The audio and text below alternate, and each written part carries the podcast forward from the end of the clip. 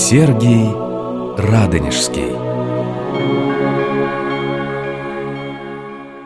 Здравствуйте, дорогие друзья, уважаемые радиослушатели. Мы говорим о преподобном Сергии, обоснованной им Троице Сергиевой Лавре в связи с 700-летним юбилеем со дня рождения игумена земли русской.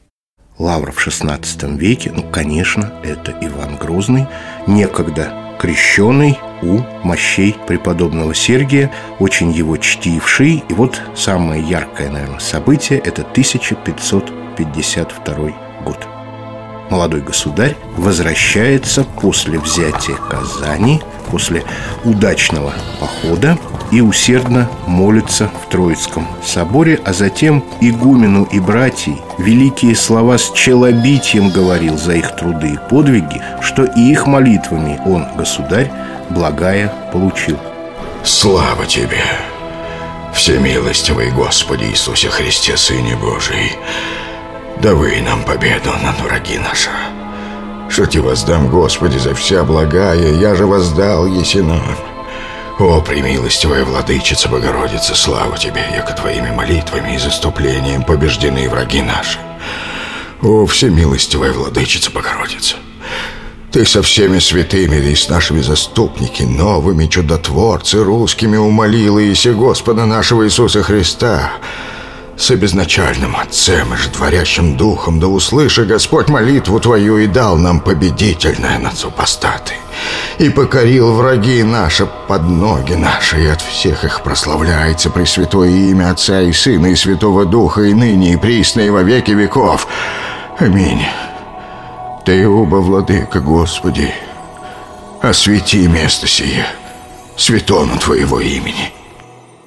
Ну, а Благая получил это, а сделал предпоследний шаг к тому, чтобы Волга стала русской рекой и вскрыл этот ужасный гнойник, этот вечный источник опасности для всего московского государства в лице жившего разбоем Казанского ханства. А затем он собрался в паломничество. Грозный очень любил продолжительное паломничество, и самым его любимым монастырем, наверное, был Кирилл Белозерский. То есть вот по северной дороге из Москвы, Конечно, посещая Троице-Сергиевскую обитель, конечно, любимый им тоже монастырь преподобного Никиты в Переславле Залесском, конечно, поклоняясь ростовским чудотворцам, ярославским святым, так вот неспешно он отправлялся и полагал, что это дело является таким вот своеобразным христианским подвигом. Ну, конечно, это проявление благочестия. Но вот интересно, когда во время остановки в Троице-Сергиевом монастыре Иван Васильевич встретился с Максимом Греком, который проживал там на положении такого вот охраняемого ссыльного, наверное, так можно сказать. Максим Грек не стал молчать. «Не надо тебе, Иоанн Васильевич, ездить в далекий путь, наипаче же со женою и с новорожденным отрочатком. Не дело правителя страны тратить время на богомольные поездки по дальним монастырям».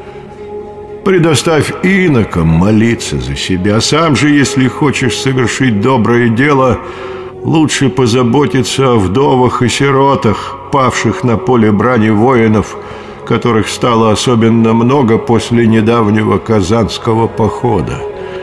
Этим ты истинно исполнишь свой долг и перед людьми, и перед Богом, который везде сый все исполняет и всюду зрит недреманным своим оком.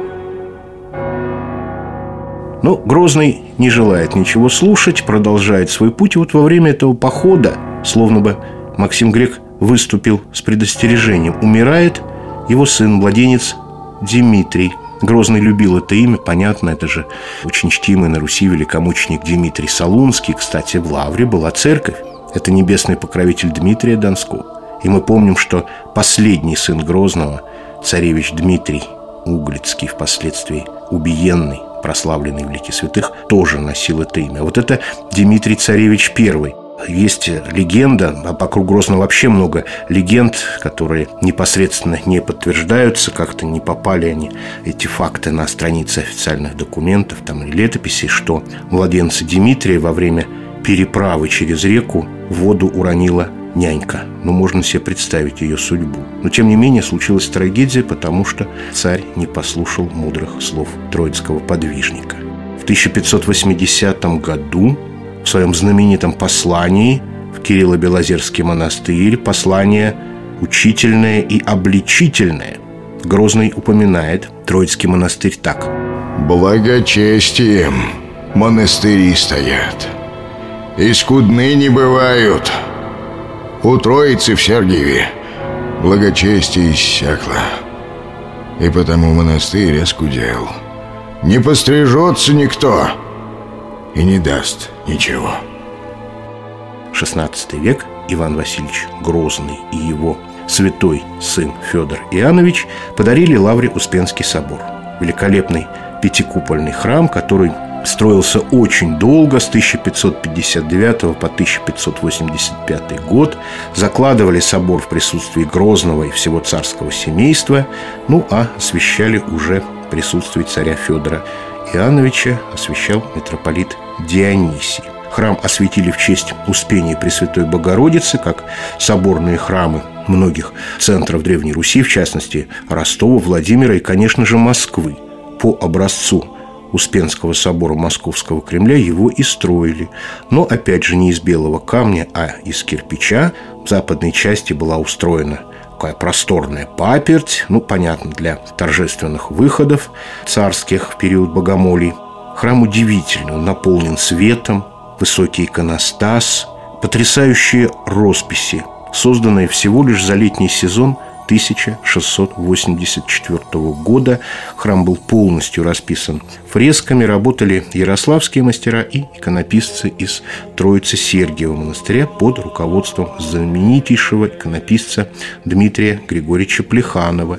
Он расписывал Архангельский собор Кремля, Успенский собор в Ростове-Великом и Софийский в Вологде. В храме находятся мощи святителей Иннокентия Московского, преподобного Максима Грека, захоронение Марфы Владимировны Старицкой, дочери уничтоженного Грозным Владимира Андреевича Старицкого, его двоюродного брата. А также здесь похоронен архиепископ Рязанский Моисей, духовник царя Михаила Федоровича, первого государя из династии Романовых.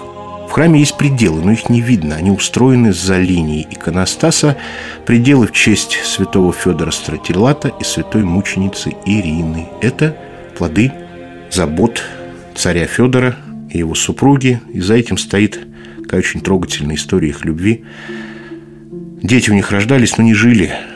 И боярские партии, враждовавшие, друг с другом боровшиеся за влияние на царя, некоторые представители – уговаривали царя, подбивали его с женой развестись, как же вот она не дает наследника, династия пресечется. На Федор думал так, пресечется, значит, воля Божья. В тюрьму, в тюрьму их. Боже, что сделал я? Свет, государь, послушай. Верни его, верни ты, Клешнина. Не торопись. Не посылай ты шуйских теперь в тюрьму. Теперь, когда они обвинены в измене. Не-не-не, Ринушка, и не проси меня. Ты этого не разумеешь. Если я подожду, я их прощу, пожалуй. Я их прощу, а им нужна наука. Пусть посидят, пусть ведают, что значит нас разлучать. Пусть посидят в тюрьме.